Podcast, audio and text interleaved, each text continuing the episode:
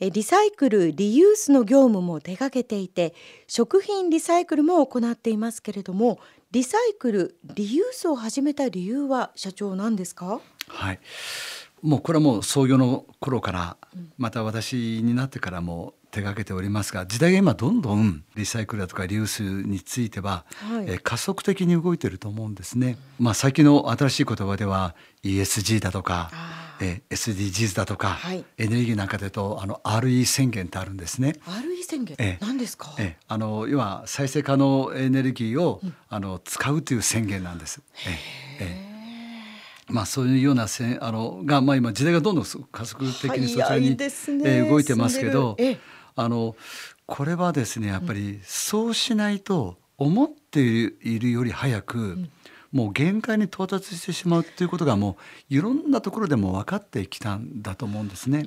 もう私どもはやっぱり仕事やってるともう少し前から感じていたし、はい、あの情報はあったんですけど広く社会でそのようなものがあの分かってきたと。でまあ最近もあのアパレル業界がいろいろアピールをね、リサイクルしてるってやってますけど。いらっしゃいますね。うん、でもね、すごいんですよ。まああの別にアパレル協会を責めるわけではないんですけど、日本では毎年約33億着の服が捨てられてるんです。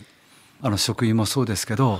い、約年間で2700万トンで食べられるもので約650万トンぐらいのものを捨ててますから。えー、これはもう650万トンっていうのは日本で取れるお米とほぼ匹敵しますから作ったお米をそのまま捨ててるというようなイメージですから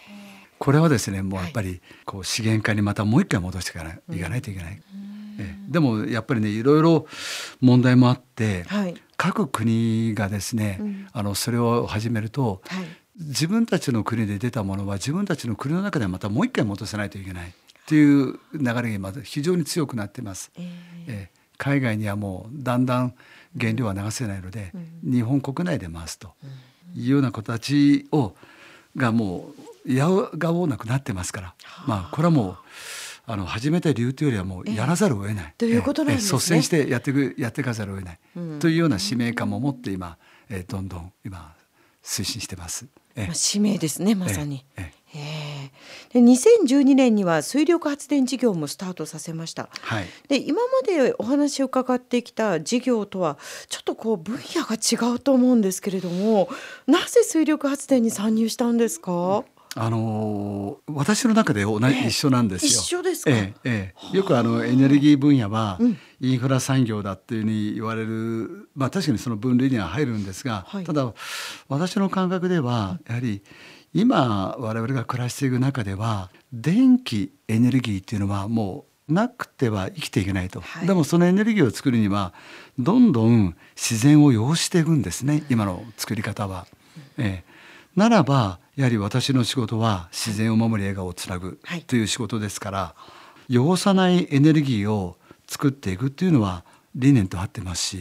環境保全事業だというふうに私は思ってます。まあ、そういった意味で、まあ、それなのであの私はあの水力発電にこだわってやってます。最も自然に優しいエネルギー作りですから。そうなんですね。もう群馬県人は誰も知ってる理想の電化電源群馬。えええこれはもう。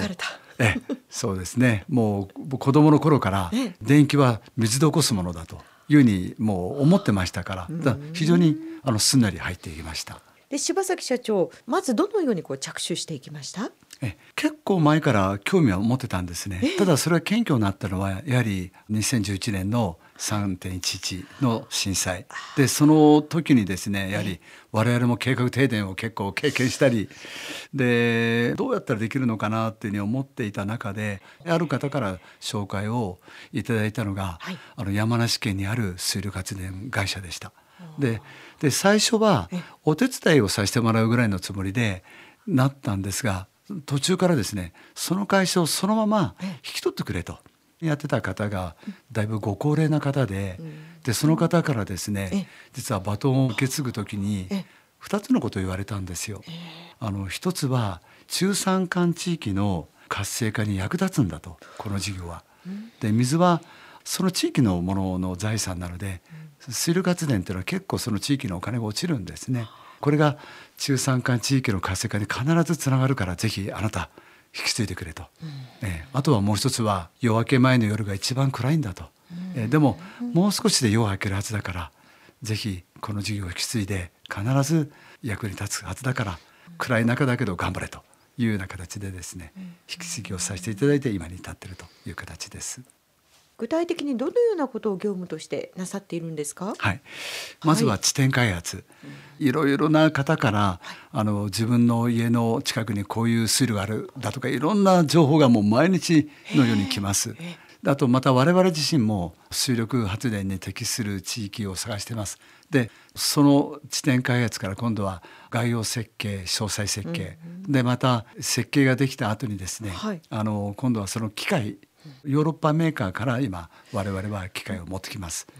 でこれはもうすべてオーダーメイドです。すべて。あそうですか、はい、すごい。でそのオーダーメイドに基づいて作っていただいたものを我々が設置をやります。えで設置が終わった後試運転をしてでお客様に引き渡します。えでまたその後のメンテナンスももうこれ水力発電所っていうのはもう50年100年使えますからその後のメンテナンスも末永く面倒見させてもらうと。いうのが今の我々の業務ですね。で今後の計画としてはどのようなことを考えていらっしゃいますか？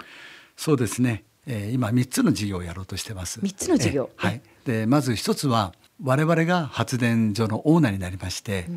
ん、約1ギガワットの発電、まあ、これはあの原子力発電所1基分に相当する発電ですので、えー、まあ、そのようなものを日本国内で作っていきたいなと。すごい。でただですねこれもいろいろ壁がありますので、あのまあ、場合によれば海外も含めて1ギガというようなのがまず一つ。であともう一つはですね今現在ヨーロッパから水力発電の機器を輸入をしてるんですがこれの国産化です。はいものづくりにかけては日本は決しても負けるはずがないので、えこれが2つ目です。はい、でまた3つ目が、うん、これも非常に大事なんですが災害に強い送電システムの開発、えいくら電気を作ってもその使うところにいざあの災害時に届かないのでは意味がないですしまたそういう事例が全国でも発生してますから、えー、あのそういった時に困らない、え送電ができるシステム作りこの3つをですね今目標として動いております。あの新規事業に挑戦するときに、こうバイタリティって必要だと思うんですけれども、ええ、そのバイタリティっていうのは社長どこから湧くんですか？私的にはあの好奇心が大事だなと思ってるんです。好奇心。ええ、好奇心がバイタリティにつながるかなと。好奇心が衰えてきたらやはり力が出ないので、うん、好奇心が旺盛なれば旺盛になるほどいろんなところから情報も入りますしなんかひらめきも出てきますしね、えー、何かそれがバイタリティの元になってるのかなというような気がします。でその新規事業を始める際なんですけれども、ええ、あの一方でこう注意することなどもあると思うんですね。それはどういったところでしょうね。うん、先ほどのあの自然を守って笑顔をつなぐという、はいあの、うん、に外れないようにやるっていうことですが、なるほど、ええ、理念ビジョンをしっかりと忘れずにやると、それにそ,、ね、それとぶれてないかどうかというのを確認しながらやっていくこと、うんはい、それが新規事業をやるときにやっぱり大切なことの一つなんでしょうか。そうですね。あとは、まあ、これはもう当たり前のことかもしれませんけど、うん、とにかく最初は嫌がるぐらいに慎重にですね綿密に計画は立てます。え先ほどの好奇心でもって先進事業者の情報も集めますし、あとは他産業のあの情報も集めて参考にできるものは参考にさせてもらってとにかく計画作ると。でもうスタートしたらですねもうその後も今度はもう楽観的に楽しく、ええ、ガンガンやると。また時々それをねチェックするのも大事なことですけど、はい、まあその繰り返しをやってきたかなっていうような感じがしますね。うん、えー、思いつきで、まあ、当然飛びつくは飛びつくいますけど本格的に始める時はやはりしっかり計画は大事かなという気がしてますね。もう準備は緻密にスタートしたら楽観的に。うん、うんあそれはもう大事ですよ、うん、あんまりくよくよしない、ね、多少のものにねちょっと想定外のものがあったとしても、ええ、動じない、うん、もうと突破しようというぐらいの勢いで、ええ、これが大事なところ、はい。はい、この後もコマーシャルを挟んで柴崎社長にお話を伺います。